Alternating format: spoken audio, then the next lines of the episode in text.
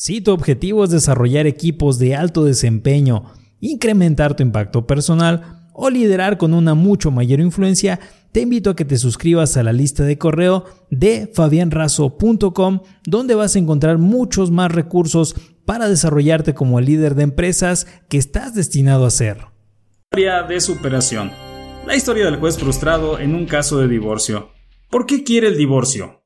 preguntó el juez. ¿Sobre qué terreno se basa? Sobre todo, respondió la mujer. Tenemos dos hectáreas. No, no, dijo el juez.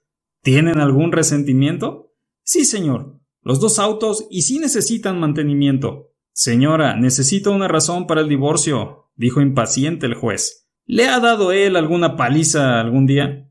Cielos, no. Yo me levanto apenas inicia el día, a las seis, a hacer mis ejercicios. Él se levanta más tarde. Por favor, señora, dijo exasperado el juez.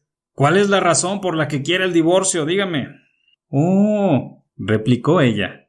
Parece que no podemos comunicarnos. Es así como hemos llegado al final de esta historia y como dijera el Dalai Lama, cuando hablas, solo repites lo que ya sabes, pero cuando escuchas, quizás aprendas algo nuevo. Suscríbete al podcast Liderazgo con Fabián Razo a este canal de YouTube para que podamos seguir compartiendo más historias contigo.